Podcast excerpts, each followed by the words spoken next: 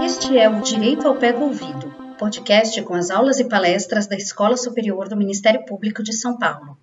Neste episódio, você poderá aprender um pouco mais sobre os projetos de lei sobre a ação civil pública, tema debatido no primeiro webinar da série realizada pela escola, em parceria com o Ministério Público de São Paulo, o Instituto Brasileiro de Direito Processual e o Grupo de Pesquisa Tutela Jurisdicional dos Direitos Transindividuais, Processo Coletivo e Processo Estrutural da Faculdade de Direito da USP.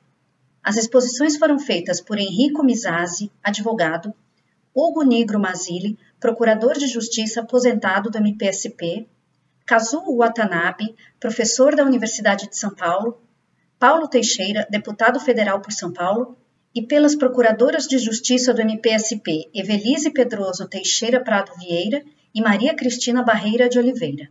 A mediação ficou a cargo dos promotores de justiça do Ministério Público de São Paulo, Felipe Bragantini de Lima e Gabriel Lino de Paula Pires. Venha para a aula de hoje.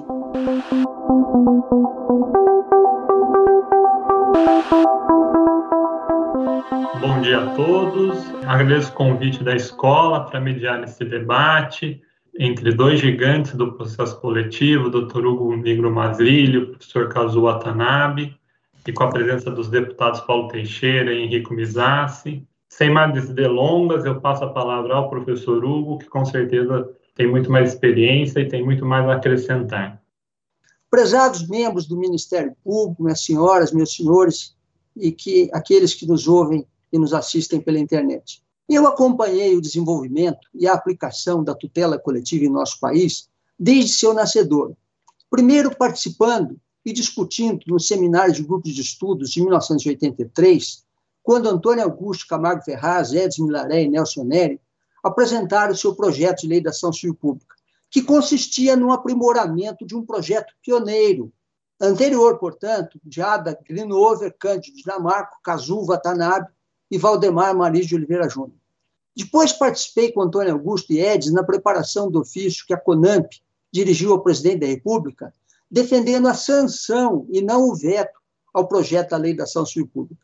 A seguir, já trabalhei na aplicação da Lei da Ação Civil Pública desde os primeiros casos concretos, seja integrando a equipe de promotores que oficiou na ação civil pública referente ao desastre ecológico de Cubatão, seja na orientação ao promotor de justiça local a propósito da execução do famoso caso da passarinhada do Embu, ambos episódios da década de 80.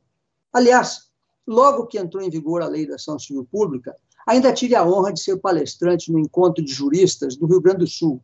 E esse foi meu marco inaugural como doutrinador nesta área, e que me permitiu, depois, melhor trabalhar na matéria quando fui eleito pela classe, membro do Conselho Superior do Ministério Público, e passei a ter contato direto com os inquéritos civis em todo o Estado.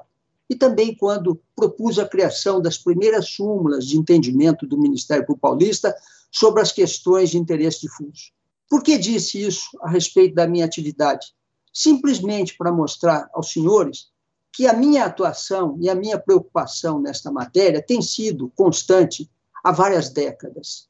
Por isso, acompanhei com grande interesse mas também com imensa preocupação, o surgimento, ainda no ano passado, de dois projetos de lei no Congresso que visam a revogação da Lei da Ação Civil Pública e sua substituição por textos totalmente novos. Mas o que mais me preocupou foi o PL 4778, oriundo do Conselho Nacional de Justiça e que foi apresentado pelo deputado Marcos Pereira, do Partido Republicanos. Esse projeto, com todo respeito, não só não corrige os poucos erros e falhas da legislação atual, como ainda gratuitamente lhe acrescenta muitos outros. Sem a preocupação de aqui entrar em muitas minúcias, pois não é nem hora nem lugar para isso, aponto apenas alguns exemplos. Este projeto limita grandemente a iniciativa das associações civis. Em vez de fortalecer as ONGs, o que seria a tendência do jeito moderno, esse projeto restringe e cria limites praticamente intransponíveis para sua atuação em juízo. Enquanto a lei atual as isenta de custas e despesas processuais, O PL 4778 começa por delas exigir capacidade financeira, inclusive para arcar com despesas da ação civil pública, quando a legislação atual as dispensa. Em vez de se contentar esse projeto, como a lei vigente o faz, com requisitos básicos de representatividade adequada, que serão apreciados a justo critério do juiz, o projeto acaba por lhes exigir experiência anterior, quadro de especialistas. Ora, se a intenção é coibir demandas irresponsáveis de associações civis, a legislação atual já dá a melhor resposta, com severas penas de litigância de má-fé. Esse projeto ainda impede a tutela provisória antes do reconhecimento judicial da representatividade adequada das ONGs, o que dificulta e até impossibilita a defesa mais eficiente do interesse tutelado em situações de emergência. O projeto obriga o autor a desistir da ação individual quando a lei atual se contenta mais razoavelmente com a suspensão da sua ação, o que é muito mais seguro e producente. O projeto cria uma forma de competência para a ação coletiva no foro da capital do Estado, quando nem sempre essa é a solução mais conveniente para danos mais regionais. O projeto amplia a coisa julgada da improcedência em prejuízo do grupo lesado. Diz que a ação coletiva não interrompe a prescrição de ações individuais, o que obriga os indivíduos a entrar com milhões de ações individuais para interromper a prescrição. O projeto impõe remessa necessária aos tribunais, mesmo em casos desnecessários.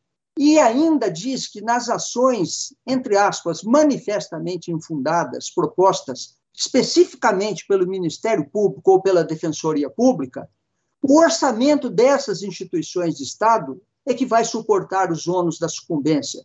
Isso vai gerar discussões intermináveis, onerar indevidamente o orçamento do Ministério Público, da Defensoria Pública, que não se destinam a essas despesas, e, no fundo, o condenado acaba sendo o próprio Estado.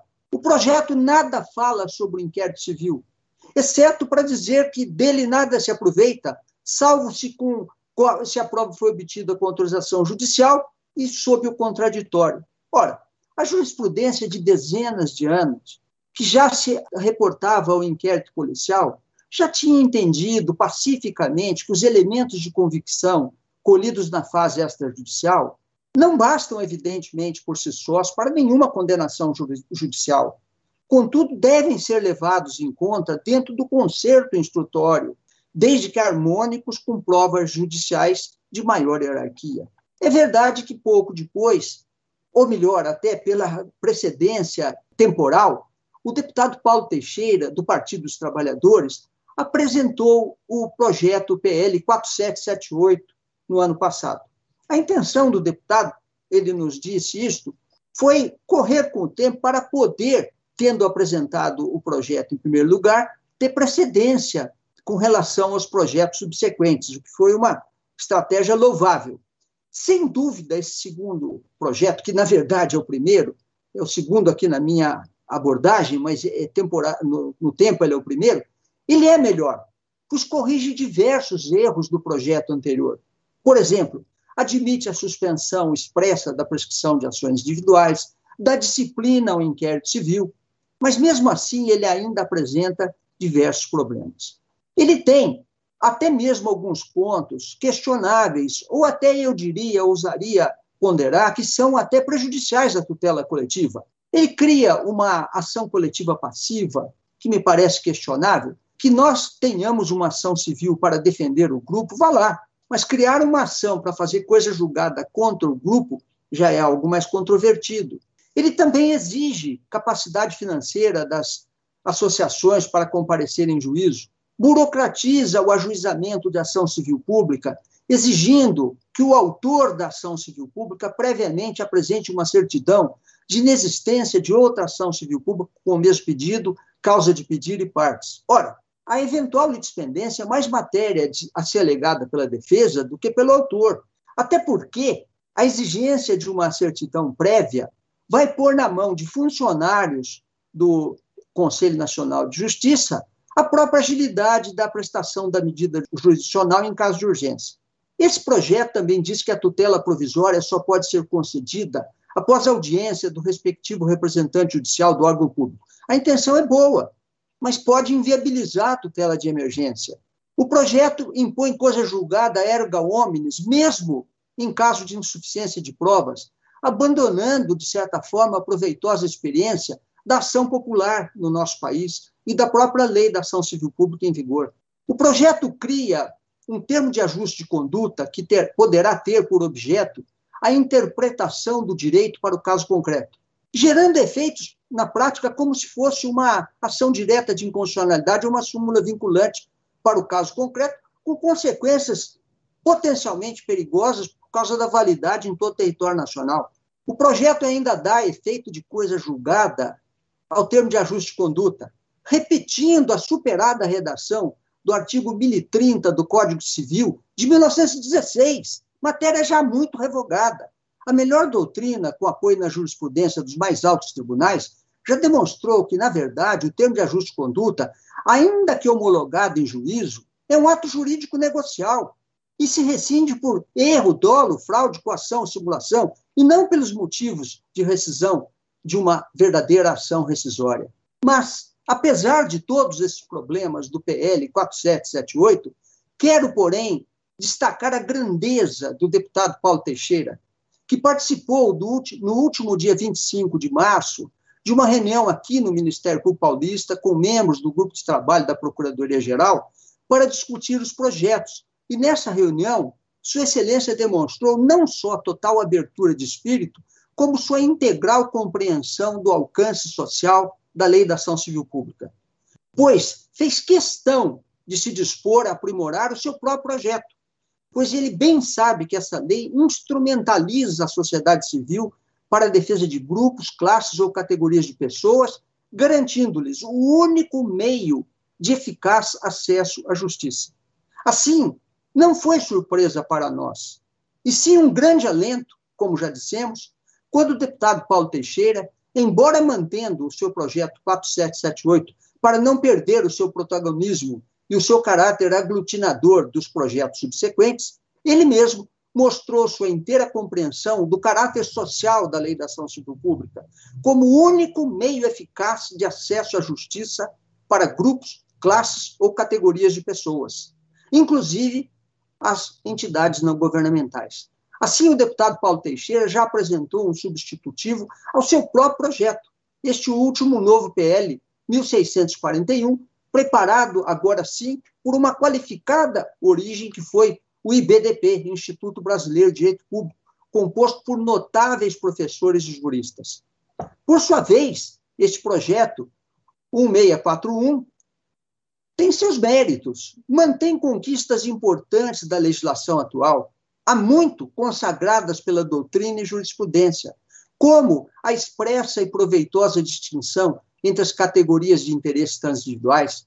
Ele impede o uso da ação civil pública como sucedâneo da ação direta de inconstitucionalidade, melhora a disciplina da competência, limita os casos de reexame necessário às hipóteses mais adequadas, dá melhor tratamento à coisa julgada, distingue bem as ações por substituição e aquelas por representações das associações civis. Distingue o que é inversão do ônus da prova e a questão do seu mero custeio. Mas, apesar de todas essas qualidades, estou certo de que o nobre deputado Paulo Teixeira ainda aceitará sugestões para um ou outro ponto em que esse último projeto ainda possa merecer aprimoramento. Em conclusão, senhores deputados, prezados colegas de Ministério Público, nós confiamos plenamente no discernimento, especialmente dos deputados Paulo Teixeira e Henrico Mizazzi, na sua preocupação social. Os senhores terão todo o respaldo e apoio, não só dos mais elevados e éticos meios jurídicos, mas também, sobretudo, da população, que é a destinatária final da tutela coletiva. Ao senhor deputado Henrico Mizazzi, especialmente como relator dos projetos, fica colocada uma ponderação para reflexão. Devemos nos perguntar com seriedade se é mesmo o caso de uma nova lei de ação civil pública. O microsistema atual integra a Lei de Ação Civil Pública, Código do Consumidor e outros diplomas legislativos há mais de 35 anos. Ele já está sedimentado na doutrina e na jurisprudência em muitos pontos positivos. Abrindo uma lei totalmente nova, corremos o risco de, em muitas matérias já pacificadas, zerarmos tudo, revertermos conquistas jurisprudenciais em matérias que já foram objeto de longas e custosas conquistas de dezenas de anos a fio. Isso para não falarmos em riscos ainda maiores, que os senhores conhecem muito bem, que são as emendas em comissões ou em plenário da Câmara ou no Senado, de autoridades que não querem ser investigadas e que poderão piorar soluções já atualmente em vigor quando muitas, muitas dessas questões sequer precisariam ou deveriam ser mexidas. De fato, o mais razoável poderia ser corrigir apenas no pouco que não está bom. Como melhorar a definição de competência para danos regionais ou locais, ampliar a legitimação ativa, eliminar a absurda vedação de tutela coletiva para matérias que não interessam ao governo, como em matéria tributária, questões previdenciárias e fundos sociais, dar melhor disciplina ao inquérito civil à coisa julgada, etc. Agora, com a justificável esperança, conclamamos os nobres deputados federais, Paulo Teixeira e Henrico Mizaz, a liderarem no Congresso Nacional a defesa da sociedade civil em prol das conquistas já existentes, reverenciando a importância social da tutela coletiva. Os senhores não serão esquecidos nesse seu trabalho fundamental. E, para tanto, sem dúvida, o Ministério Público de São Paulo estará sempre à disposição para contribuir com os senhores na sua eminente tarefa legislativa. Muito obrigado.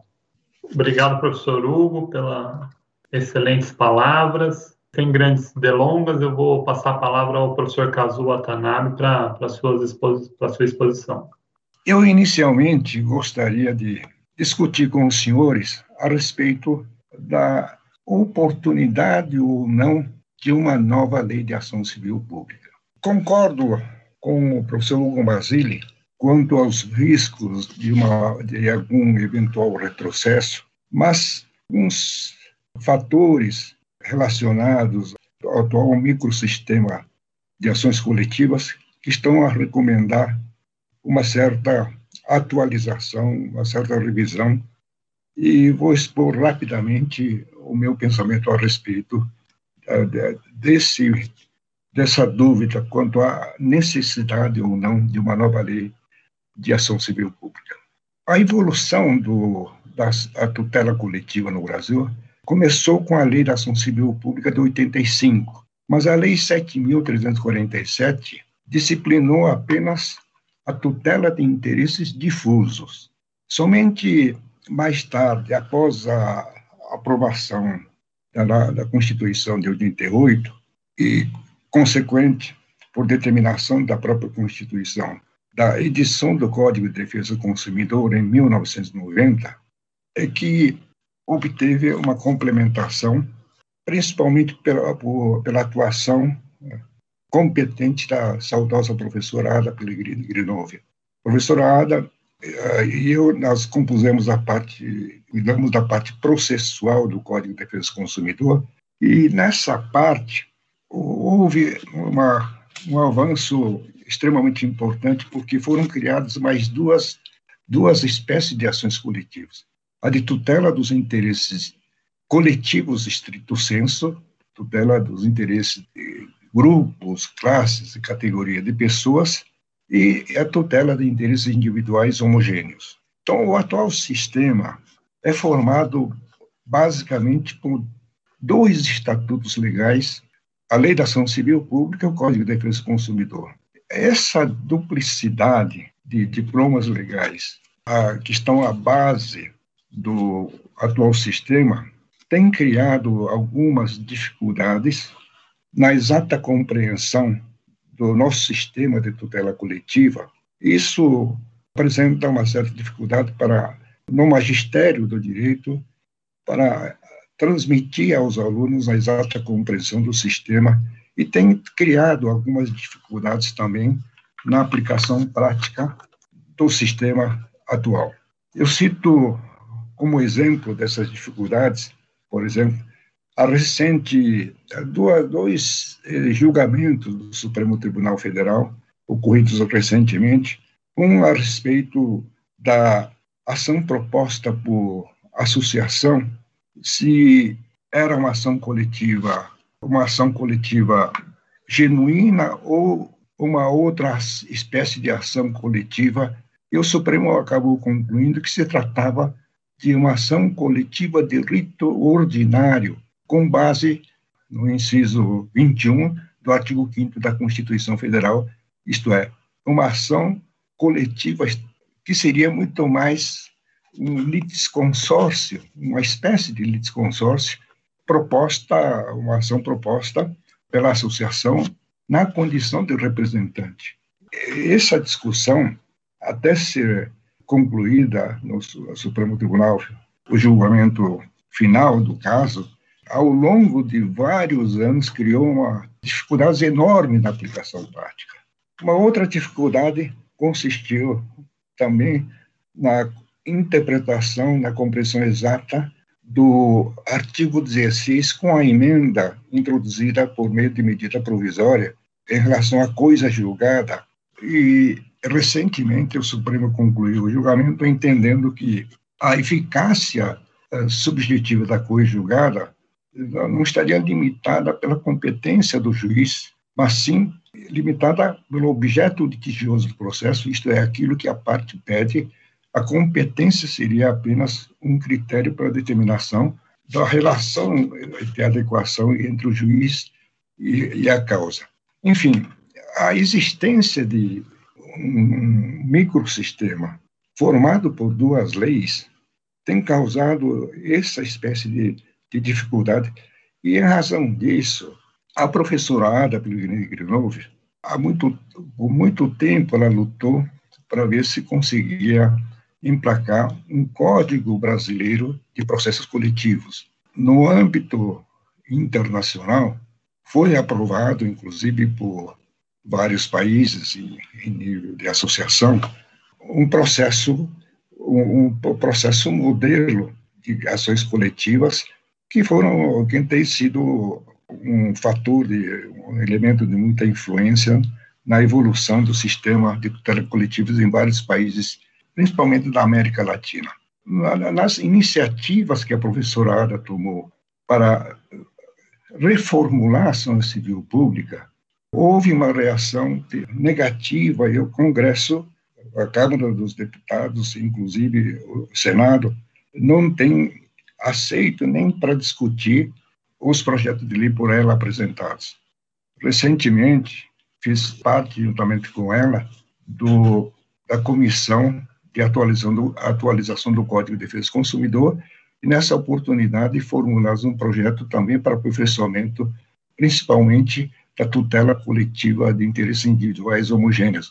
Mas, no Senado, o projeto foi arquivado sem, sem muita discussão, não houve nem processamento pela discussão pelo, pelo plenário do, do, do Senado. Essa situação, a mim me parece que recomenda, pelo menos, que se aproveite essa oportunidade, já que há uma proposta de revisão por parte de uma comissão formada pelo Conselho Nacional de Justiça, aproveite essa oportunidade para, se possível, reformular o sistema e colocar todo o sistema numa só legislação para facilitar a sua compreensão pelos estudantes de direito, pelo mundo jurídico em geral e, principalmente, facilita a sua aplicação na tutela do, dos direitos meta-individuais. Essas razões, eu acho que são extremamente importantes para a ponderação, porque o receio, o receio de reformular uma lei existente vai fazendo com que o sistema vai, vai se defasando. Né?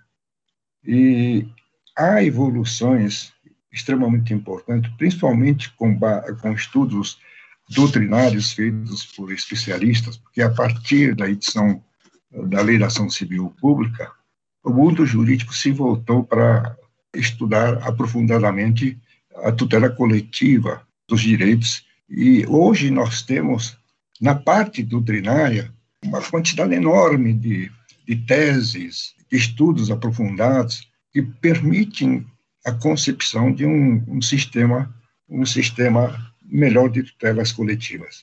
Com base nesse, nessa linha de pensamento, o, o Instituto de Direito Processual formou uma comissão formada, integrada por 24 especialistas de todo o país, não somente professores de direito, como também advogados, juízes, promotores, as pessoas que, enfim, atuam no dia a dia da aplicação do sistema jurídico de tutela de direitos coletivos. E o substitutivo apresentado pelo Instituto, como já bem o disse o professor Hugo Mazzilli, aperfeiçoa enormemente, pode haver pontos ainda a serem discutidos, mas aperfeiçoa a lei, o projeto de lei apresentado pelo deputado Paulo Teixeira, com a estratégia já mencionada pelo professor Hugo Mazzilli, e introduz inovações extremamente importantes. Eu acho que, em razão da limitação do tempo, não vou uh, mencionar toda, toda a, gama de, de sugestões que eu reputo importantes que estão contidas no substitutivo que foi transformado no projeto de lei eh, já mencionado pelo deputado Paulo Teixeira. Só para pontuar algumas coisas mais importantes, o substitutivo aperfeiçoa o conceito de direitos difusos, dando uma concepção um pouco menos antropocêntrica, e aperfeiçoa conceito de interesses individuais e homogêneos, porque exatamente o ponto de estrangulamento do processo coletivo está na tutela de interesses individuais homogêneos. A experiência tem demonstrado que, em razão de uma, uma disciplina que está a exigir aperfeiçoamento, várias ações têm demorado dezenas de anos, inclusive emblemático, que é o, é o que acabou sendo obtendo uma solução amigável no Supremo Tribunal Federal, demorou mais de 30 anos para a conclusão, é a ação coletiva voltada a obter indenização dos poupadores de caderneta de poupança pela remuneração inadequada feita pelas instituições, instituições financeiras. Várias outras ações coletivas para tutela de interesses individuais homogêneos têm apresentado essa morosidade e outras dificuldades, principalmente na identificação, por exemplo, dos, das vítimas, né, em relação às quais é proposta a ação. Aí o projeto, o substitutivo do Instituto, procura aperfeiçoar não somente o conceito de interesses individuais homogêneos, como também introduz várias técnicas e soluções para enfrentar todos os problemas que atualmente existem, que estão a recomendar correções e aperfeiçoamentos. O projeto regula ainda a possibilidade da conversão da ação, das ações individuais em ações coletivas, complementando o sistema atualmente existente do Instituto de Resolução de Demandas Repetitivas, que tem funcionado razoavelmente, mas não, não tem sido capaz de, de enfrentar o problema da multiplicação de ações individuais. Nos processos complexos, introduziu-se uma fase dialogal, que é extremamente importante, principalmente para o processo coletivo estrutural. Essa fase dialogal é extremamente importante porque os conflitos coletivos a solução deles depende muito da compreensão do problema global, problema existente, por parte de todos os interessados, principalmente das autoridades, autoridades públicas e também do setor privado, das empresas que eventualmente estejam praticando atos ilícitos. E para isso, extremamente essa fase dialogal para o juiz ter a mais alta compreensão do conflito existente. Privilegiou-se bastante a solução consensual, inclusive disciplinando amplamente esta, é, essa solução é, em relação à atuação do Ministério Público e da Defensoria nos processos administrativos de investigação e no inquérito civil. Enfim, a coisa julgada foi melhorada, foi aperfeiçoada e pelo sistema que está sendo aprovado, restabelece o campo de aplicação da ação coletiva. O professor Hugo Mazini disse muito bem, ao longo desses 35 anos de existência da, ação, da Lei da Ação Civil Pública, principalmente por atuação do governo federal, o campo de ação tem sido restringido paulatinamente, isso através de medidas provisórias que se converteram em lei. Como já mencionado pelo Hugo, por exemplo, todo, toda a matéria tributária, previdenciária e, e matéria relativa a fundos, foram, essas matérias foram excluídas do, do, campo de abrangência da ação coletiva. E o projeto o substitutivo apresentado pelo Instituto restabelece esse campo de abrangência da ação, das, das ações coletivas. Por fim, em linhas gerais, os aspectos mais relevantes foram, estão relacionados na, na exposição de motivos do substitutivo. Eu vou me limitar a essas considerações em razão da limitação do tempo. Muito obrigado pela atenção. Estamos à disposição para debater o que for necessário. Obrigado, doutor Felipe. Obrigado, professor Cazu, pela excelente exposição. Eu passo a palavra agora ao deputado Paulo Teixeira. Bom, dia a todas, bom dia a todos. É uma honra participar desse seminário promovido pela, pelo Ministério Público de São Paulo, pela Escola Superior do Ministério Público. Bom, eu aqui presto as minhas homenagens aos professores que participaram na elaboração do PL 1641 de 2021, cabeçados pelo Dr. Kazuo Watanabe, Dr. Paulo Lucon, Dr. Ricardo de Barros Leonel, também a doutora Suzana, que é chefe de gabinete do Procurador-Geral de Justiça de São Paulo. Eu quero dizer que a ação civil pública teve e tem um enorme papel na sociedade brasileira. A ação civil pública foi responsável por uma ampliação gigantesca de direitos no Brasil. Por meio delas que nós conseguimos proteger o meio ambiente. Por meio delas que nós conseguimos ampliar os direitos dos consumidores. Por meio delas que nós conseguimos ampliar os direitos à saúde na sociedade brasileira. Por meio delas que nós conseguimos garantir o direito à vaga nas escolas brasileiras e universalizar o acesso às escolas no Brasil. Nós devemos às ações civis públicas. Presto a minha homenagem a três professores de processo civil que tive na Faculdade de Direito do Largo de São Francisco: Cândido Rangel Dinamarco, Ada Pellegrini Grinover e Kazu Watanabe que discutiam sobre os, as novas tendências do processo civil no Brasil. E foi ali que despertou meu interesse por essa matéria.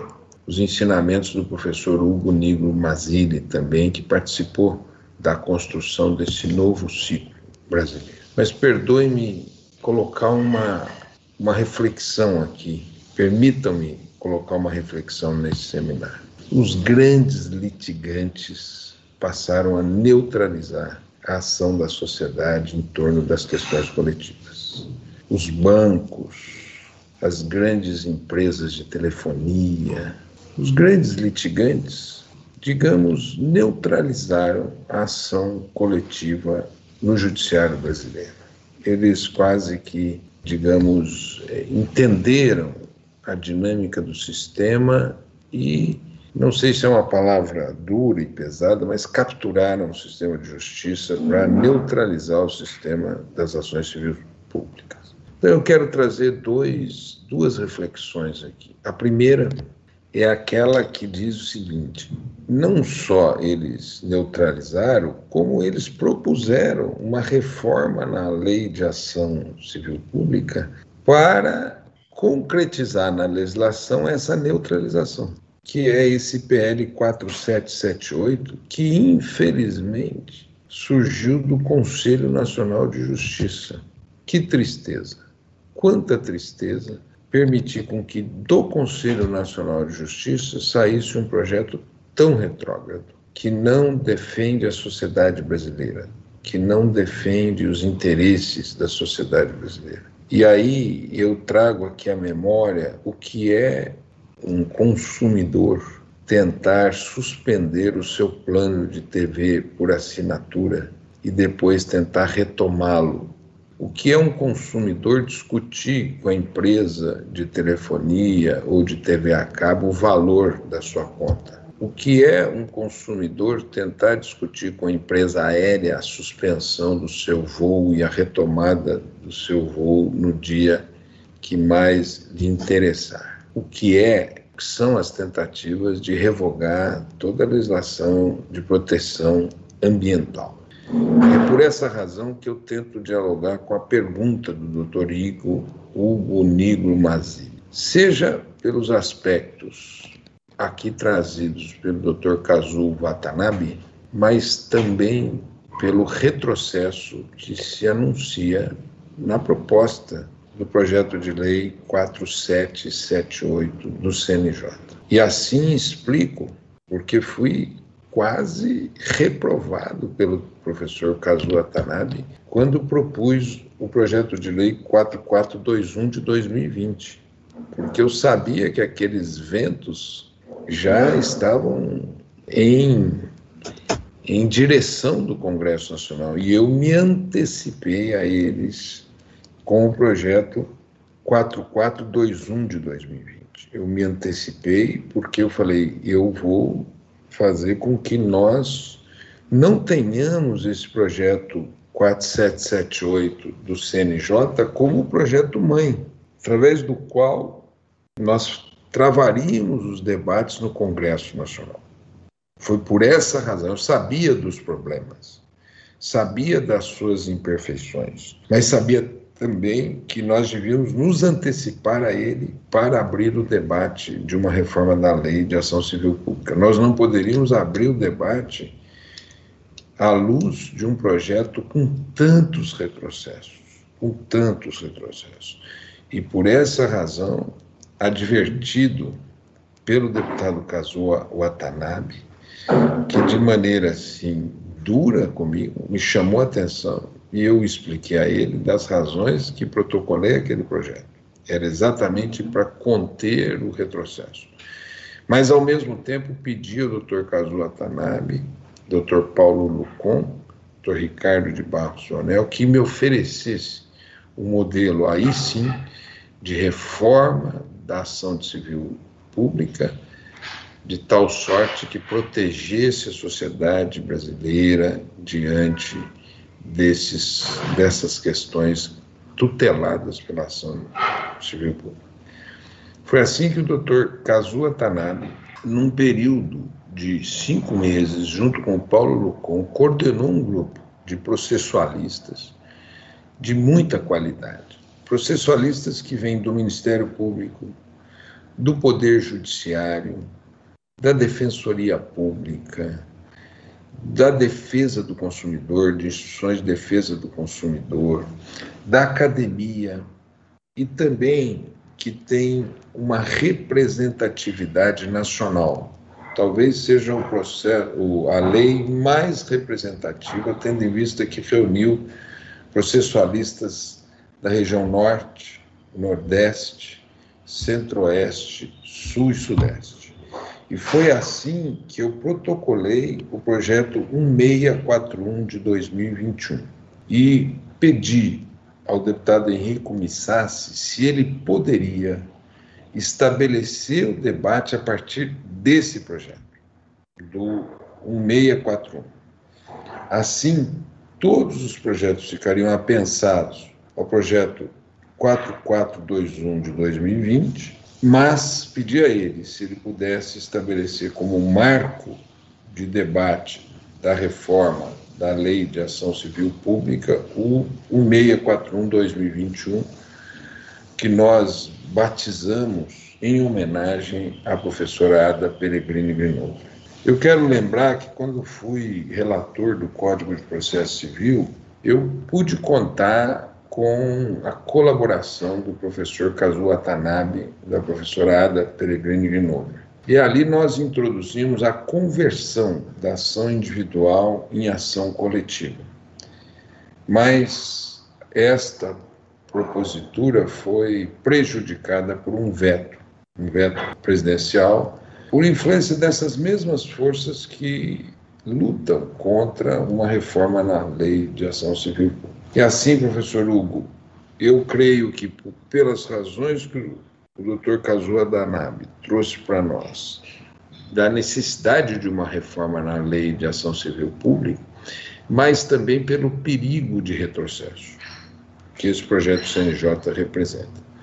E por essa razão que nós gostaríamos de propor uma reforma na lei da ação civil pública que represente inovações, que represente ajustes, que represente aperfeiçoamentos nessa legislação, mas não retrocessos. E acho que ela está em boas mãos de um brilhante parlamentar com uma densa formação jurídica, que é o caso aqui do Henrico Missas. Concluindo, eu proponho ao deputado Henrico Missas que, a partir da inauguração desse debate, então prestigiado fórum, que nós possamos conversar com os autores, que nós possamos conversar com um grupo de processualistas e entidades da sociedade civil e ele possa marcar sua presença no Congresso Nacional por tão boas iniciativas, mas também por uma boa reforma na lei de ação civil pública. Eu concluo aqui prestando minha homenagem aos professores de processo civil que pude ter na faculdade. Vicente Greco Filho, Walter Piva Rodrigues, José Inácio Botella de Mesquita, Cândido Rangel Dinamarco, Ada Pellegrini Grinover e Kazu Watanabe, que é o meu mestre maior nesse debate e que me acompanha sempre com a sua habilidade, consistência, e compromisso. Eu aqui antes dele entrar, eu disse, eu gostaria de poder atingir a idade dele com a mesma lucidez e compromisso público que ele. Então, muito obrigado pela oportunidade de participar aqui desse seminário com o Ministério Público de São Paulo, Instituto Brasileiro de Direito Processual Civil. Muito obrigado deputado Paulo, pelas palavras, pela brilhante exposição. Muito bem lembrado sobre o veto que aconteceu no CPC, da conversão das ações individuais em coletivas, e também foi muito prejudicial à tutela coletiva como um todo, né? Porque o sistema formado hoje com, com, os institutos da repercussão geral, recursos especiais repetitivos, nós já temos uma coletivização, mas essa só acontece em Brasília, nos tribunais superiores. E a gente precisa definir um modelo, se a gente vai centralizar tudo isso nos tribunais superiores ou se a gente vai dar liberdade para a sociedade poder atuar logo em primeiro grau. Mas sem mais delongas, eu passo a palavra ao excelentíssimo deputado Henrico Mizas para as suas considerações. Bom dia, doutor Felipe Bragantini de Lima, agradeço a sua mediação. Bom, minha função aqui, eu acredito, é, é muito mais ouvir do que falar. Se nós estamos no parlamento, cuja função principal é falar e, e discutir, na minha concepção, nós precisamos realmente escutar muito antes de formular nossas opiniões, formular nossos, nossos argumentos, e, e, e um fórum como esse é um ambiente privilegiado para isso. Eu queria dizer que não há nenhuma na Comissão de Constituição e Justiça, não há nenhuma pressão para que esse processo seja feito é, de maneira assodada e atropelada, porque eu vejo que, da forma como tem sido, Paulo, conduzido muitas vezes alguns processos dentro da Câmara dos Deputados, essa é uma preocupação legítima de muitos que têm interesse em projetos de lei em tramitação, que as coisas sejam feitas de maneira assodada e atropelada, inviabilizando um debate aprofundado sobre as matérias a serem debatidas e votadas. Eu afirmo a vocês que não é, não é o caso do PL 4441 e dos apensados. Eu tive uma, uma conversa ainda essa semana com a própria presidente da CCJ, deputada Bia Kicis, dizendo justamente que esse é um debate que eu posso estar enganado, mas na minha avaliação é um dos debates de maior relevância jurídica que estão hoje em discussão, estão em pauta no parlamento. Em termos efetivamente, matéria propriamente jurídica, eu desconheço outros projetos que, que têm tamanha, tamanho impacto e relevância para o nosso sistema jurídico. Então, disse a ela que nós precisaríamos de um tempo efetivo para escutar a sociedade, escutar os professores que formularam os projetos de lei, fazer discussões realmente aprofundadas para que nós não tenhamos nenhum tipo de legislação feita às pressas. E ela me deu essa garantia de que nós podemos tocar todo esse processo com a devida profundidade e calma que ele merece e que ele precisa para o seu efetivo trâmite. Nós vamos ter uma, um, em primeiro lugar, eu sempre me coloco e quero fazer coro à pergunta que o professor Hugo Mazzilli formulou, que é acerca da, da necessidade efetiva de uma nova lei. E, professor, eu, por temperamento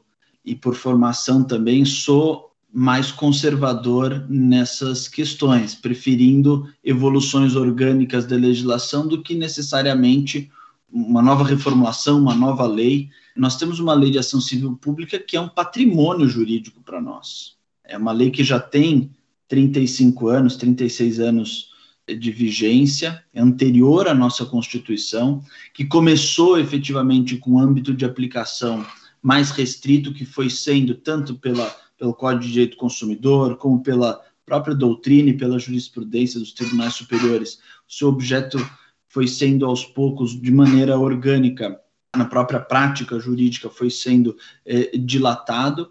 Então, eu confesso que por temperamento e por formação, a minha, a minha resposta inicial, a minha tendência inicial é que a gente possa fazer debates pontuais acerca da lei que hoje está em vigor, para que nós não tenhamos que, sempre que a gente quer alterar uma lei, reformular completamente e iniciar do zero.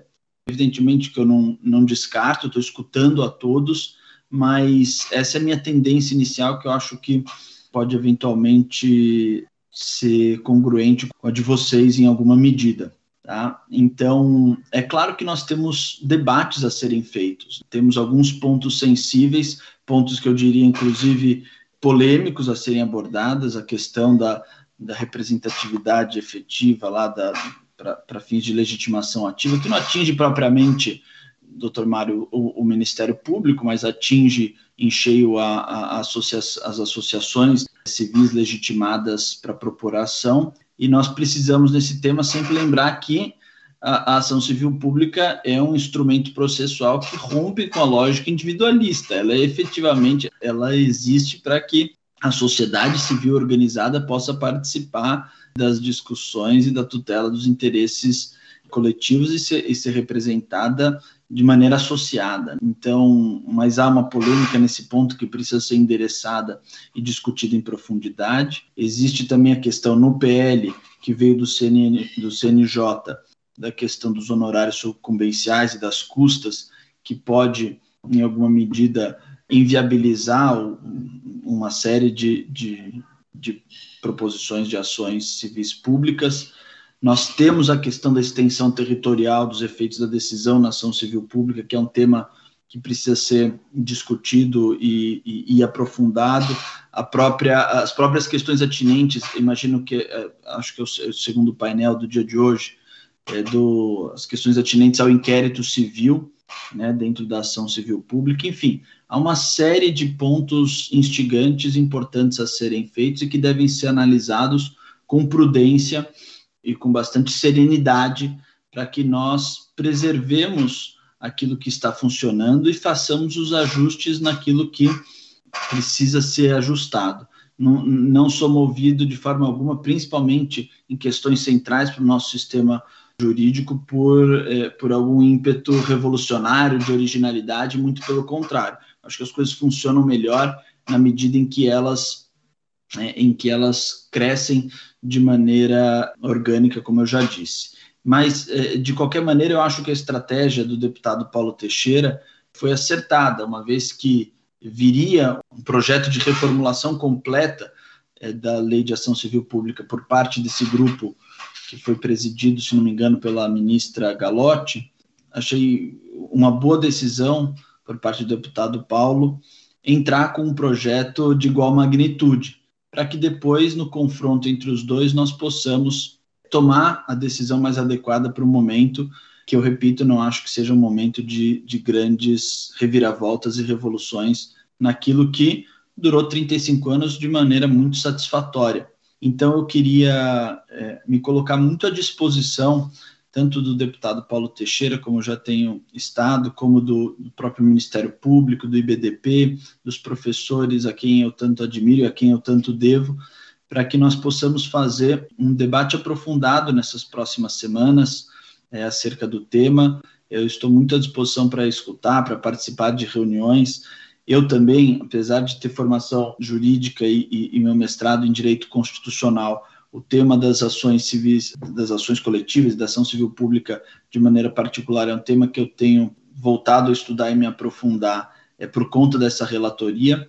Então, para mim, esses ambientes são oportunidade de formar minha convicção, de entender melhor as implicações daquilo que está em jogo e, evidentemente, também estabelecer esses, esses contatos com pessoas que tanto contribuíram para o é, para o direito no nosso país e para a nossa sociedade. Nosso papel vai ser, com muita proximidade, o deputado Paulo, que lidera, que é o deputado processualista, como, como foi dito aqui, com muita proximidade a ele, evidentemente fui aberto e, e, e obedeci ao pedido, né? Não, nem, nem aceitei o pedido, obedeci ao pedido de levar em conta a, aquele projeto de lei mais amadurecido. É, nós não queremos, de maneira alguma, causar algum problema nesse sentido. Vamos, a partir, do, se não me engano, é 1621 de 2021, esse que foi protocolado há pouco tempo, estamos já partindo do pressuposto que esse é o projeto mais, né, mais bem discutido e amadurecido é, para fazer o debate.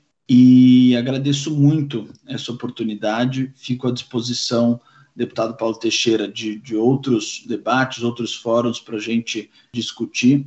E, e claro, quando tiver, quando nós estivermos caminhando para é, para formalização do nosso relatório, a gente não vai, nós não vamos fazê-lo de maneira isolada, mas partilhando para que nós possamos chegar ao máximo possível num, tem, num texto de consenso. Eu sei que é difícil porque chegou nas minhas mãos uma divergência no próprio grupo do CNJ. Né? O CNJ não se entendeu bem, aí surgiram dois projetos de lei, agora cabe a, a, nossa função de, de parlamento mediar um, um, um, conflito que existe, né, uma divergência, é, divisão que existe, mas sempre tendo como critério único o bem comum e o interesse é, e, os, e a tutela dos interesses coletivos, dos direitos coletivos da sociedade brasileira. Então, eu agradeço muito é, e, e permaneço à disposição para esse e para outros temas para sempre aprofundar é, é, no debate e fazer o relatório e tomar as decisões da maneira mais bem fundamentada e técnica possível. Muito obrigado. Muito obrigado, deputado Henrico. É um prazer ouvir as palavras de Vossa Excelência e sabendo que nós temos um parlamentar que está aberto ao diálogo, está aberto às proposições. E eu gostaria de fazer uma pergunta aos professores Hugo e ao professor Cazu, um aspecto interessante dos dois projetos. O projeto do IBDP traz a conversão da ação individual em coletiva, e a, nas propostas de trabalho do MP houve a colocação da, da legitimidade para a pessoa natural, para o próprio cidadão. Eu gostaria de ouvir Vossas Excelências sobre se já estamos no momento de maturação suficiente para que a, o próprio cidadão possa propor ação coletiva, ou se ainda precisamos burilar melhor esse conceito. Em relação à legitimação do, do cidadão, da pessoa física, é uma opção, mas eu tenho para mim que é extremamente importante, através de um modelo adotado pelo legislador, estimular a sociedade civil a se organizar mais adequadamente. Aliás, na origem da lei da ação civil pública de 85, o pensamento básico foi exatamente o de abrir a legitimação para outros entes públicos e privados e também para a sociedade em geral. A lei, a lei estabelece a política Nacional do Meio Ambiente legitimava apenas o Ministério Público para propor ação civil. O nome Ação Civil Pública vem dessa lei de, que regulamenta a Política Nacional do Meio Ambiente. Aí, o objetivo foi o de abrir a legitimação, e nessa legitimação houve a ampliação de outros entes públicos, além do Ministério Público, e principalmente da sociedade civil, porque a nossa concepção era de que se a comunidade, os cidadãos, não participassem de uma luta para preservação do meio ambiente, não, não adianta uma, uma política oficial apenas, porque isso não se consegue, a sociedade tem que participar. Mas, lamentavelmente, por razões várias, que um estudo sociológico a respeito seria interessante se fazer, a sociedade não, a sociedade civil não se organizou adequadamente. Mas existem algumas associações que estão participando ativamente. Agora, em relação à, à legitimação da pessoa física, eu tenho dúvidas em relação ao nosso país. Nos Estados Unidos há legitimação da pessoa física, mas, na verdade, quem atua no lugar do cidadão nos Estados Unidos é o advogado que se especializa nessas ações coletivas. E, através da remuneração, etc., os advogados se especializam e se tornam muito atuantes. Mas não que haja uma atuação efetiva do cidadão. Então, eu acho que ainda o modelo melhor é exatamente organizar a sociedade por meio desses entes que congregam os cidadãos mais ativos e organizam realmente a sociedade.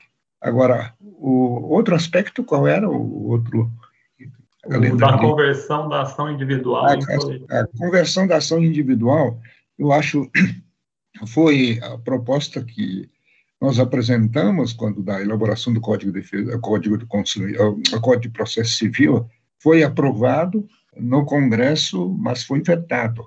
Mas as oposições, inclusive pelos formuladores iniciais do Código de Processo, do projeto do Código de Processo Civil, a essa sugestão, partir de um pressuposto equivocado de que a conversão iria prejudicar um novo instituto que estava sendo introduzido, que era o Instituto de Resolução de Demandas Repetitivas.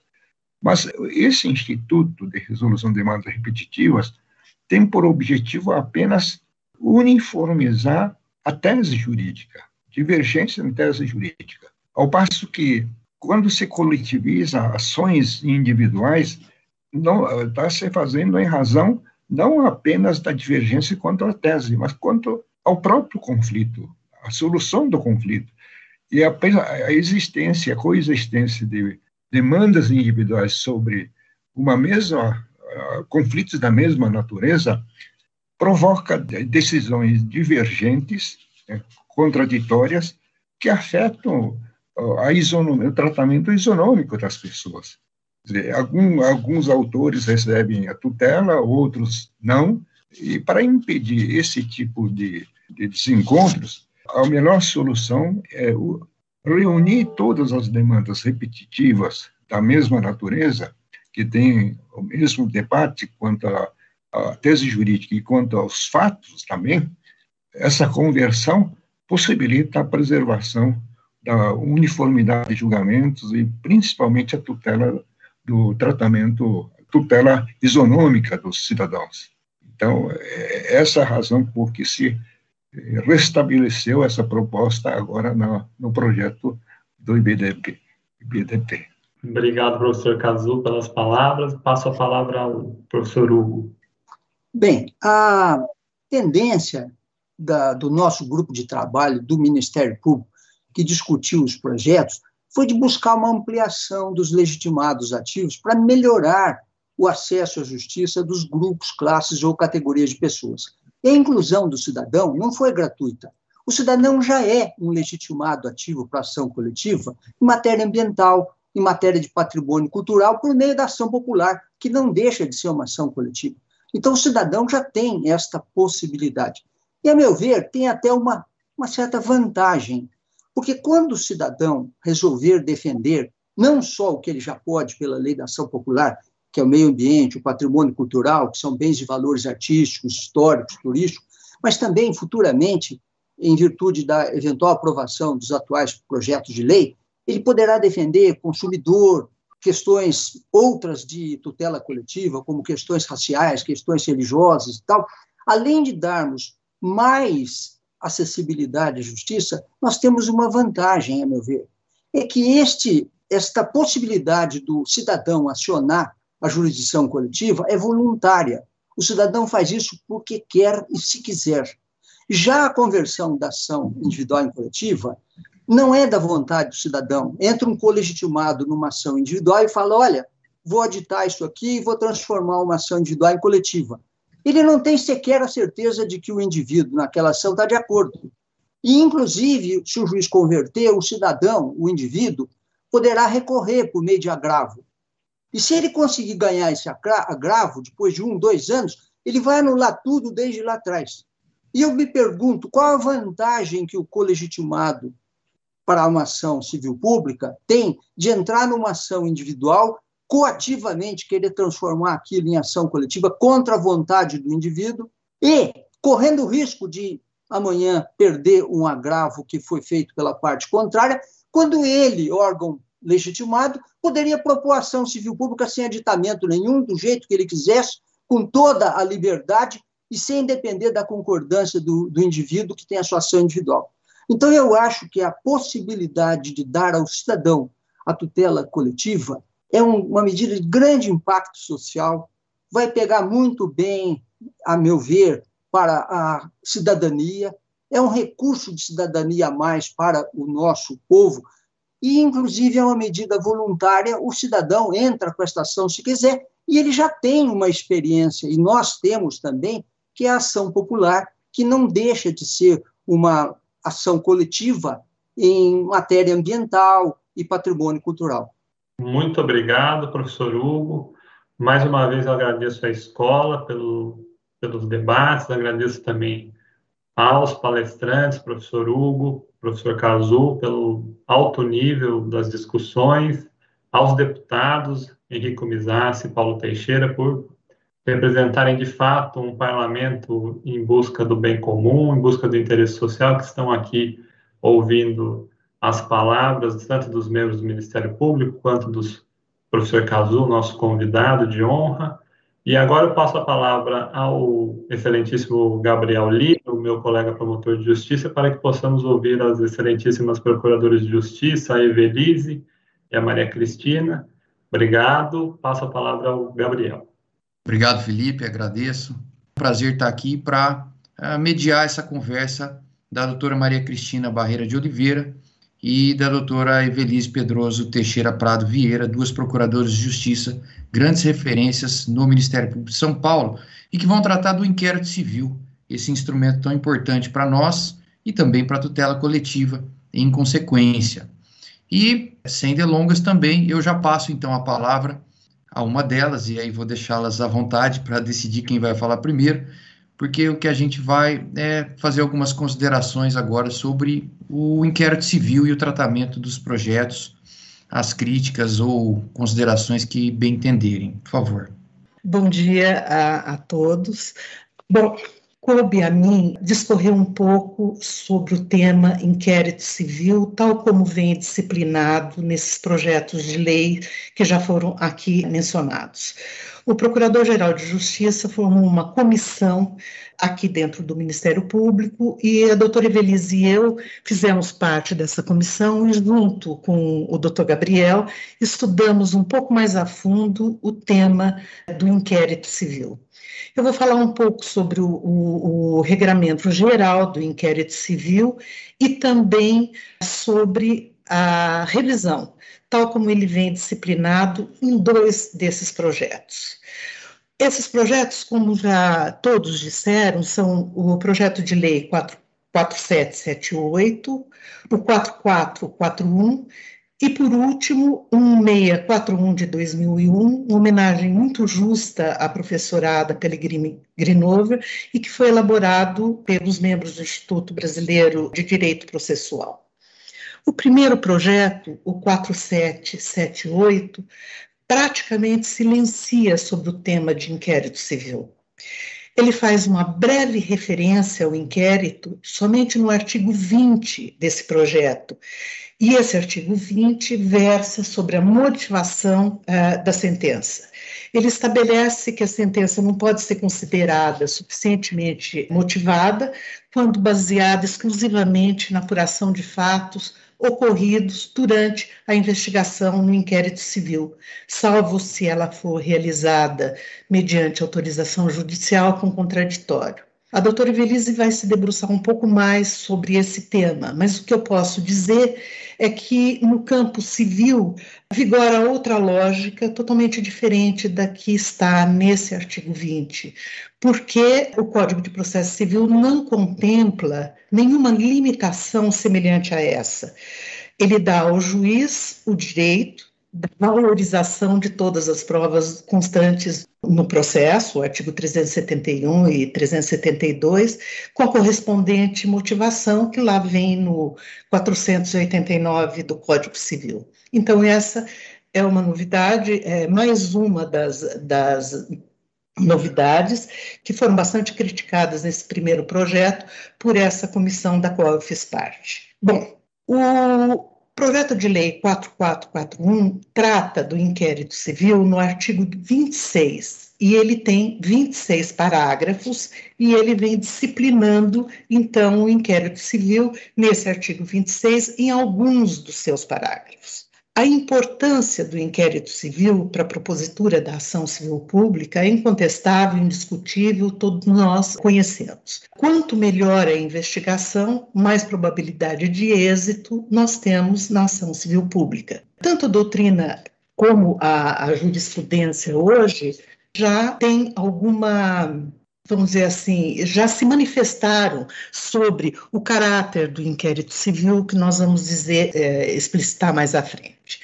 Também é indiscutível a necessidade de regramento do inquérito civil com obediência aos princípios gerais da atividade administrativa, zelando principalmente pelos direitos e garantias individuais também em obediência aos princípios específicos do Ministério Público. Nesse sentido, o Colégio de Procuradores do Ministério Público de São Paulo cuidou de zelar para que esses princípios que hoje estão nesses projetos de lei fossem observados. É só a gente ler e, e, analisar o artigo 7 do Ato 484 de 2006, que regulamenta que, em São Paulo, dentro do âmbito do Ministério Público de São Paulo, tanto o inquérito civil como procedimento preparatório do inquérito civil. Então, nós aqui em São Paulo, já desde há muito tempo, observamos nas, nas nossas investigações o princípio da publicidade e também outros princípios da administração pública. O projeto de lei 441, no artigo 26, parágrafo 8, menciona o princípio da publicidade. E também no novo projeto, nesse novo projeto apresentado pelo deputado Paulo Teixeira, no artigo 34, parágrafo terceiro, fala-se, dispõe expressamente, exige-se o princípio da publicidade. Nenhum dos três projetos definem o que é o inquérito civil e também uma novidade que traz esse projeto novo, que se chama procedimento administrativo o que entendemos de bom alvitre, a nosso ver, né, seria de bom alvitre que fosse definido nesses ambos projetos, ou agora mais nesse último, que vem substituir o primeiro, o que vem a ser inquérito civil e que vem a ser procedimento administrativo. Isso vai ter reflexo numa das questões que a doutora Evelise vai levantar, que é o princípio, o, o contraditório. A doutrina e a jurisprudência entendem o inquérito civil como uma investigação administrativa de caráter inquisitorial, unilateral, facultativo e que se destina a apurar a ocorrência de eventuais danos a, a interesses ou direitos coletivos lato sensu e que é presidido pelo Ministério Público. Isso em linhas gerais. Lendo o, o, o livro do Dr. Hugo, a gente pode se aprofundar bastante no que vem a ser o procedimento investigatório e inquérito civil e como ele deve ser limitado ou quais são os parâmetros para essa investigação. Já o procedimento administrativo, uh, eu estou entendendo que seria o procedimento preparatório para o inquérito civil. Se eu estiver enganado, os autores do projeto, que depois me corrijam.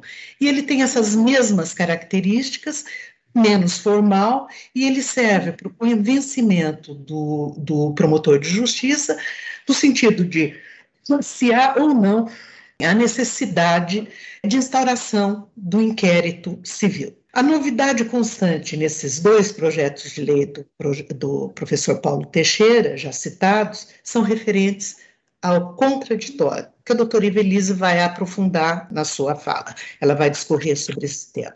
Essas linhas gerais é, existentes nesses dois projetos, a nosso ver, estão extremamente razoáveis e não merecem maiores considerações, a não ser essas que foram apontadas por mim agora. Quanto à revisão das decisões, quando do indeferimento da representação e também da promoção de arquivamento do inquérito civil, ambos os projetos tratam. O PL 4441 de 2020 trata desse assunto no parágrafo 12 do artigo 23, que ele dispõe que no decorrer do, do inquérito civil poderão ser celebrados. Aqui, antes é uma, uma, uma colocação que se faz antes da revisão desses, desse, tanto do arquivamento quanto do indeferimento da representação. Também uma novidade que o parágrafo 12 traz, no artigo 26, que dispõe que no decorrer do inquérito civil poderão ser celebrados negócios jurídicos de direito material ou processual, ainda que não importem em arquivamento parcial de todo o procedimento. A comissão da qual nós fizemos parte entendeu que, para garantia jurídica e de acordo com o sistema já concebido em nosso ordenamento jurídico, deveria constar expressamente nesse tema a necessidade de submissão desses negócios jurídicos à instância revisora adequada. Essa disposição sobre negócios jurídicos de direito material e processual também vem nesse projeto de lei do Instituto, no seu artigo 34, parágrafo 4. Quarto, e as mesmas considerações é, são feitas a respeito disso. Enfim, nós entendemos que há necessidade de revisão pela instância revisora adequada desse tipo de celebração de negócios jurídicos, sejam eles direito material ou processual. O artigo 26 parágrafo 4 do projeto de lei 400, é, 4.441, ele trata do arquivamento do inquérito civil. E esse mesmo tema é tratado no artigo 34, parágrafo 5 desse novo projeto apresentado. O que se exige para o arquivamento do inquérito civil? Que ele seja fundamentado, e que seja dada publicidade a essa promoção de arquivamento. Isso é, realmente, sem sombra de dúvida, extremamente necessário que assim seja. Já o parágrafo 15 do primeiro projeto, do 4.441, exige que os autos sejam remetidos à instância revisora e que a promoção de arquivamento esteja disponível eletronicamente para consulta dos interessados. Nesse ponto, a gente entendeu que seria de bom, bom alvitre acrescentar, se possível, porque, pelo que sabemos, e nós não temos absoluto conhecimento disso, se todos os ministérios públicos possuem esse meio para dar publicidade a essa decisão de promoção de arquivamento. Então, quando possível, por meio eletrônico. Se não possível, por outro tipo, a dispor do, segundo a, o regramento de cada Ministério Público. Essa mesma, essa mesma exigência está no PL 1641, artigo 34, parágrafo 6. Não há grande diferença no regramento do inquérito civil nesses dois projetos de lei. Eles são basicamente semelhantes. O parágrafo 16 do primeiro projeto e o parágrafo 7 do artigo 34 do segundo prevê a possibilidade de reconsideração pelo promotor de justiça da promoção de arquivamento. Aqui também nós fizemos é, uma crítica e um adendo. A comissão entendeu que não apenas os colegitimados, mas qualquer pessoa poderia é, requerer a, a, essa reconsideração apresentando razões escritas ou documentos. Por que qualquer interessado? Porque o interessado, ele pode ter elementos que façam com que essa decisão seja revista, seja reconsiderada, não necessariamente apenas os colegitimados. E a comissão também entendeu que não atende ao interesse público que os autos fiquem na promotoria de justiça no aguardo desse decurso de prazo para esse pedido de reconsideração que, para a agilidade da solução do, do, do, caso, seria mais interessante que essa reconsideração ficasse com o órgão administrativo responsável pelo controle do arquivamento. Essas são as considerações que a gente fez a respeito do arquivamento do inquérito civil, tal como disciplinado em ambos esses projetos de lei apresentados pelo deputado Paulo Teixeira. Porque, como eu já disse, no primeiro projeto não existe nada a respeito do inquérito civil. Quanto ao indeferimento da representação, no primeiro projeto de lei, artigo 26, que é o único que fala de inquérito civil, ele está previsto no parágrafo 19. Ele deve ser cientificado ao subscritor por meio eletrônico e pode haver recurso ao órgão administrativo com atribuição para o controle do arquivamento e é facultado a apresentação de contrarrazões pelo órgão recorrido. No PL 1641, o artigo 34, parágrafo 4 repete também essa mesma disposição. Esses são, em linhas gerais, o regramento que ambos os projetos de lei trazem a respeito do inquérito civil e sobre os quais não existem, sobre esse regramento, não existe nenhuma crítica mais contundente desta comissão a respeito deles, a não ser as que a doutora Evelise vai falar depois. Existe uma série de, de outras questões como os dias, os prazos, se são em dias corridos ou se são em dias úteis, etc., que para uma uniformização do sistema a gente entende que deveria ser em dia útil. Outra coisa que eu queria destacar é que essas considerações ou essa, esse regramento que ambos os projetos de lei trazem a respeito do inquérito civil não constituem para o Ministério Público do Estado de São Paulo nenhuma grande novidade, porque a maior parte disso, ou praticamente tudo isso, já vem regulado, como eu disse, nesse ato 484 de 2006, que regula o inquérito civil no âmbito do, do Ministério Público de São Paulo, atendendo aos, é, aos, princípios gerais da administração pública, prazos, o segundo, vamos dizer assim, o segundo grau, ou essa instância revisoras dessas decisões tanto de arquivamento como de indeferimento de representação, a, a possibilidade de se apresentar é, o órgão que indeferiu a representação, apresentar também as suas razões quando houver esse pedido de revisão, enfim, todas essas questões, para nós, aqui em São Paulo, não trazem grandes novidades e nem grandes indagações. Em linhas gerais, é isso que eu tenho a falar. Então, agradecendo as palavras da doutora Maria Cristina, agradecendo a sua exposição, já passamos às considerações da doutora Evelise. Por favor, doutora Evelise. Bom dia a todos.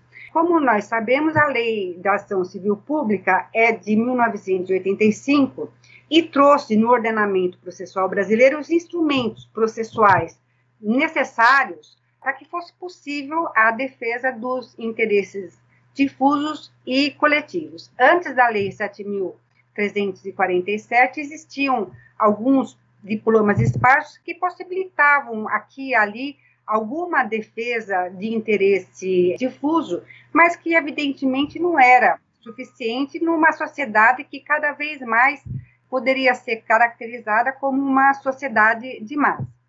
Pois bem, passados 35 anos da edição dessa lei, a experiência mostrou que é, é necessária que sejam feitas algumas mudanças para melhor proteção desses direitos, especialmente considerando a evolução da sociedade brasileira que é, traz demandas cada vez mais complexas. Atualmente, nós temos alguns projetos de lei de ação civil pública no Congresso Nacional, o projeto 4.778, com origem, como foi mencionado aqui, no Conselho Nacional de Justiça, e também o projeto de lei 4.441 de 2020, da autoria do deputado Paulo Teixeira. Dada a relevância desses projetos para o Ministério Público, o Procurador-Geral de Justiça instituiu, no âmbito do seu gabinete, uma comissão. Eu tive a honra de ser convidada para participar dessa comissão, assim como a doutora Maria Cristina, e oferecer sugestões de alteração para adaptar esse projeto e aperfeiçoá-lo,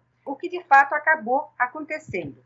E agora, então, o deputado Paulo Teixeira apresentou um substitutivo ao seu projeto que está sensivelmente melhorado, o que só mostra o compromisso do deputado com o aperfeiçoamento da defesa dos interesses difusos e coletivos e, em consequência, com o aperfeiçoamento da defesa dos direitos sociais da sociedade brasileira, tão, tão agredida, especialmente nesses últimos tempos. Pois bem, o nosso tema específico é o inquérito civil, e nesse tema são é, importantes algumas reflexões. A Lei 7.347 não trouxe grande regramento do inquérito civil. Ela basicamente institui o inquérito civil, seria a certidão de nascimento do inquérito civil, no artigo 8, parágrafo 1, e também tem algumas disposições a respeito da revisão do arquivamento do inquérito civil que estão no artigo 9 da Lei da Ação Civil Pública. Cumpriu a doutrina e a jurisprudência revelar o figurino do, do inquérito civil, que é um procedimento administrativo, inquisitivo, facultativo, com o objetivo de reunir elementos de convicção para que o membro do Ministério Público pudesse decidir se era caso ou não de ajuizamento de uma ação civil pública. Na verdade, é, é, bom que se registre, como fez o professor Hugo no, no, seu livro, que nós lemos direto aqui no Ministério Público, sem ele não há a possibilidade de uma boa defesa de interesse difuso e coletivo, mas é importante consignar que a, a concepção de um inquérito civil, ela partiu de promotores de São Paulo, com inspiração no, notória no inquérito policial. Pois bem, com relação ao projeto de lei 4.778, como já mencionado pela doutora Maria Cristina, a comissão manifestou imensa preocupação com o artigo 20, que dispõe esse artigo 20, que não se considera suficientemente motivada a sentença se baseada exclusivamente na apuração de fatos ocorridos no inquérito civil, salvo se realizada mediante autorização judicial com contraditório. E aqui nós temos que fazer algumas observações. Pela sistemática processual, cabe ao autor provar o fato constitutivo do seu direito. Então, se eu, por exemplo, pretendo ao despejo de um locatário, eu devo reunir as provas de que existe um contrato de locação, de que esse locatário não efetuou o pagamento, enfim, eu tenho que provar o fato que constitui o meu direito. Assim também o Ministério Público, ao ajuizar uma ação civil pública, ele tem que provar, como qualquer outra pessoa que ocupe o polo ativo de uma relação processual, ele tem que provar o fato constitutivo do, do seu direito. E ele desempenha isto através de investigação, através de coleta de elementos probatórios, que na imensa maioria dos casos é realizada no âmbito do inquérito civil. Por vezes, realizada no âmbito do procedimento preparatório do inquérito civil e poucas vezes em peças de informação.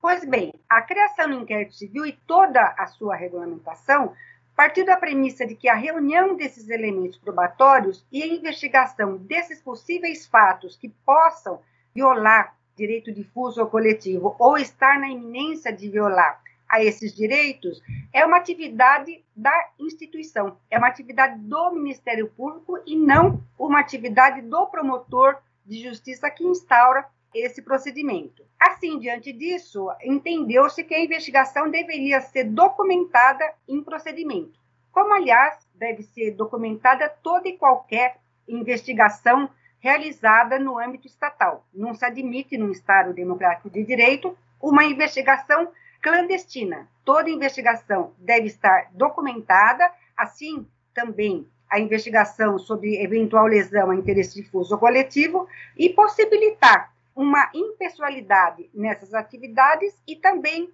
a possibilidade de que elas possam ser verificadas e contrastadas frente a todo o ordenamento constitucional brasileiro.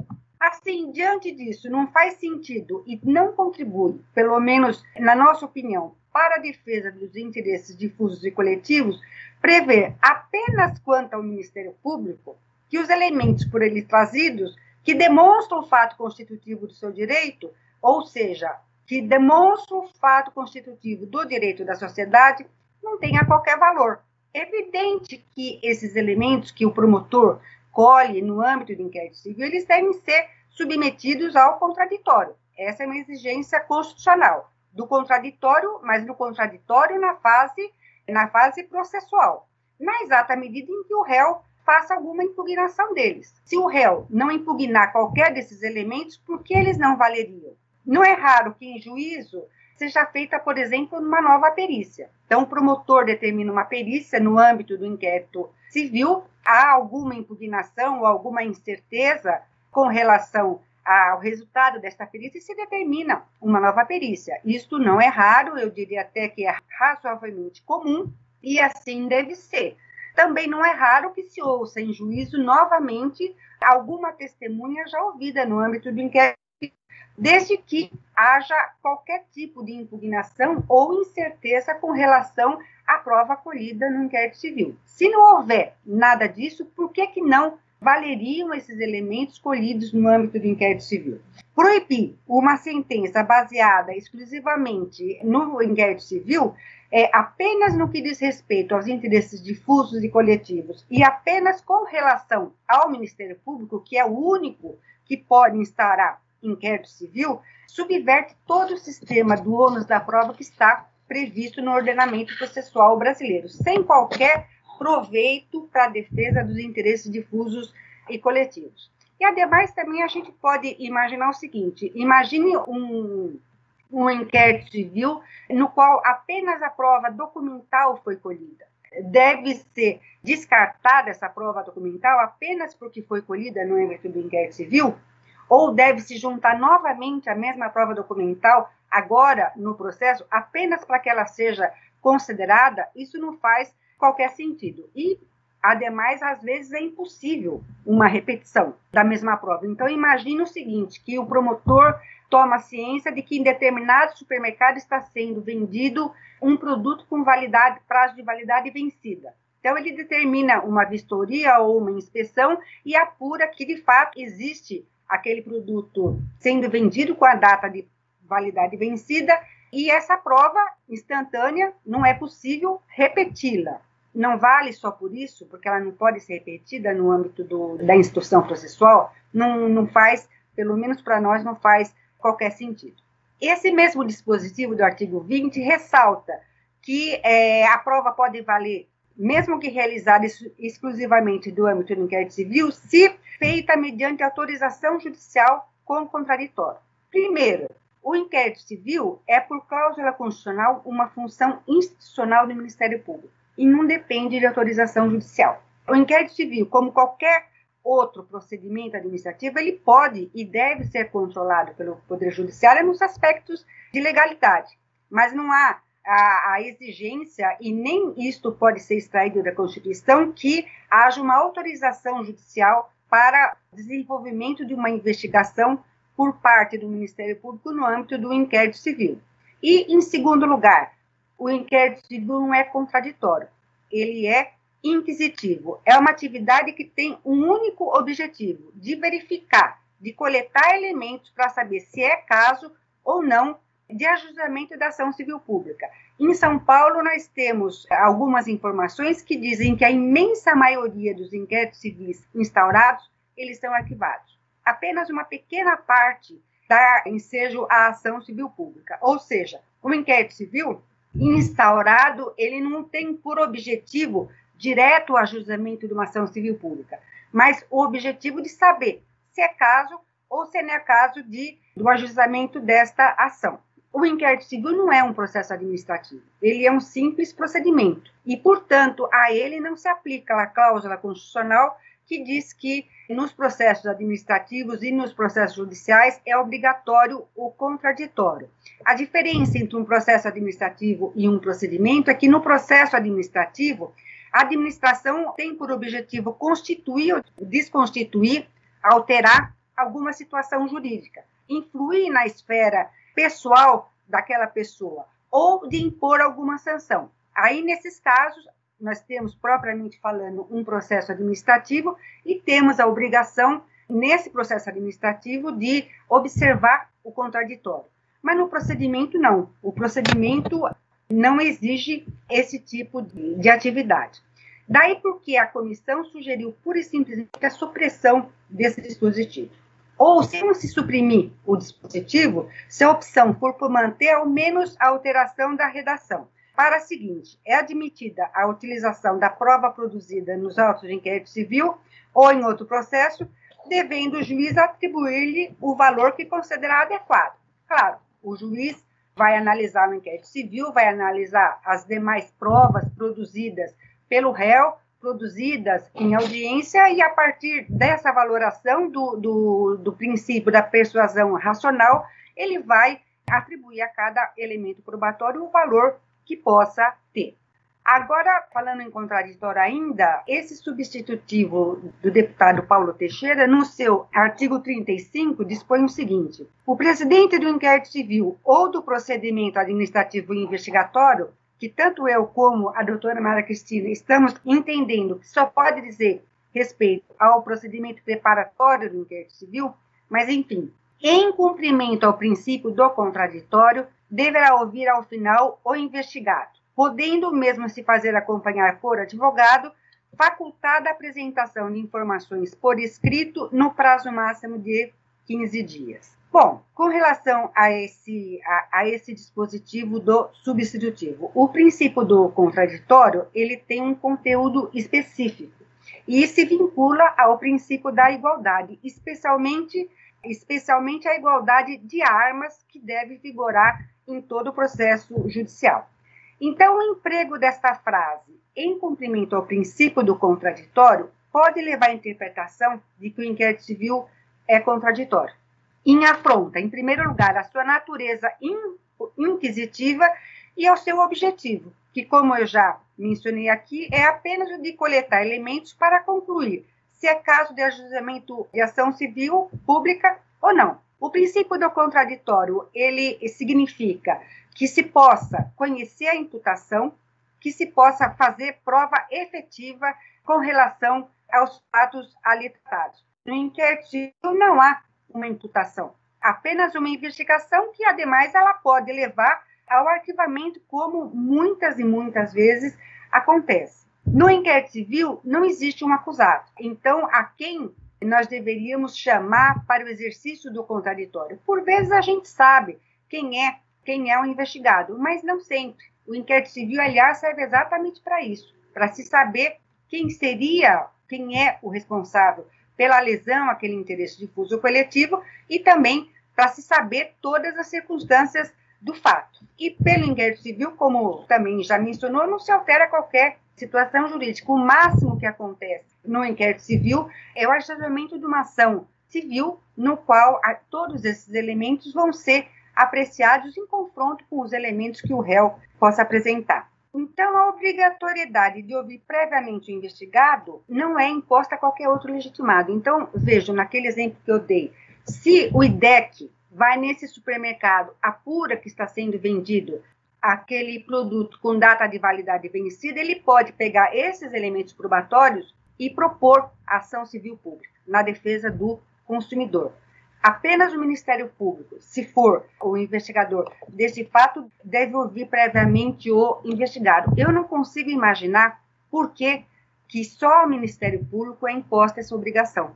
É um ônus que eu, francamente, não consigo entender. Além disso, a resolução do Conselho Nacional do Ministério Público prevê que qualquer pessoa pode, durante a, a tramitação do inquérito civil, apresentar ao Ministério Público documentos ou subsídios para melhor apuração dos fatos. O ato 484 de São Paulo também tem uma previsão igual, na verdade, isto são simples manifestações do direito de petição, que é um direito constitucional. Qualquer pessoa pode formular qualquer pedido à administração por cláusula constitucional, que é uma prerrogativa democrática. Além disso, a resolução do Conselho Nacional, que é a resolução 032 sobre o inquérito civil, prevê a cientificação pessoal dos interessados por meio de publicação do Diário Oficial. Então, o que se entende? A publicação da existência desse inquérito civil e a possibilidade de apresentação de qualquer petição, requerimento ao presidente desse inquérito civil. Não há porquê no nosso ponto de vista, pelo menos, tornar obrigatório só com relação ao Ministério Público, dentre todos os colegitimados, a obrigação de ouvir o investigado. Inclusive, no âmbito do Estado de São Paulo, além da obrigação de cientificar da instauração do inquérito civil, o investigado ou quem se supor investigado, ele pode recorrer ao Conselho Superior do Ministério Público para trancamento, para trancamento do inquérito civil, inclusive com efeito suspensivo. Então, a sugestão que nós fazemos é deixar como facultativa a oitiva do investigado, assim como a qualquer legitimado é facultativa essa oitiva, e retirar a menção ao princípio do contraditório. São essas as considerações mais relevantes que eu tinha a fazer a respeito do inquérito civil e agradeço mais uma vez a oportunidade de participar desse evento. Doutora Evelise, muito obrigado e parabéns pela, pela exposição. Realmente, no, no grupo constituído pela Procuradoria-Geral, doutor Paulo, doutor Paulo Teixeira, doutor Henrico Missazzi, isso nos preocupou muito, né? Na, no estudo do inquérito civil, a questão de submeter os elementos de prova a uma exigência de contraditório, isso nos preocupou muito. E acaba sendo um cuidado que se tem porque o, o, Ministério Público acabou se revelando um protagonista né, na tutela coletiva, acabou se revelando estatisticamente o agente social que mais atua nessa área. E o inquérito civil é um mecanismo muito importante. Então, no momento em que se, se vulnera o inquérito civil, é, não é, em última análise, o Ministério Público que fica prejudicado, mas é a própria defesa desses, desses interesses difusos que estão a seu cargo. Eu quero só colocar rapidamente uma pergunta que apareceu aqui no chat. Essa, acho que mais propriamente para a doutora Maria Cristina, para a doutora Evelise, que é uma pergunta que a gente se debruçou sobre isso, né? Alguém colocou no chat lá do YouTube. Ah, o inquérito civil continua privativo do Ministério Público? E a gente acabou tratando disso porque aparece ali no momento a defensoria, né? Fiquem à vontade quem quiser falar, só para responder a pergunta do, do pessoal que está assistindo. Nós entendemos que sim, que continua privativo do Ministério Público.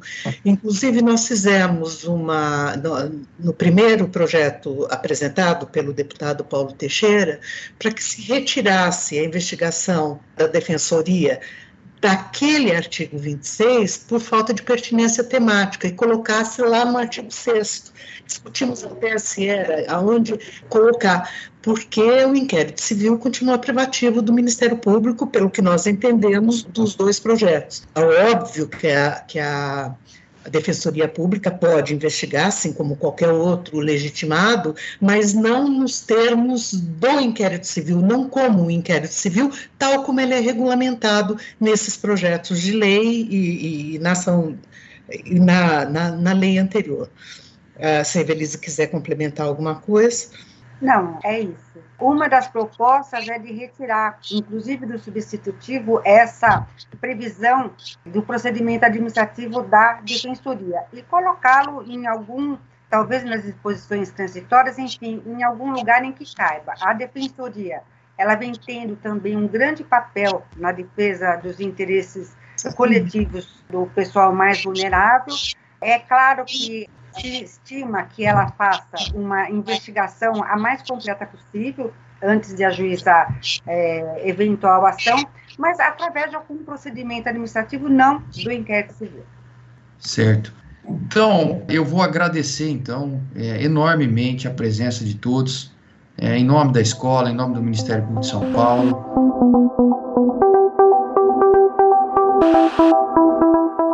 Este foi o Direito ao Pé do Ouvido Siga nosso canal e amplie seu conhecimento com a Escola Superior do Ministério Público de São Paulo.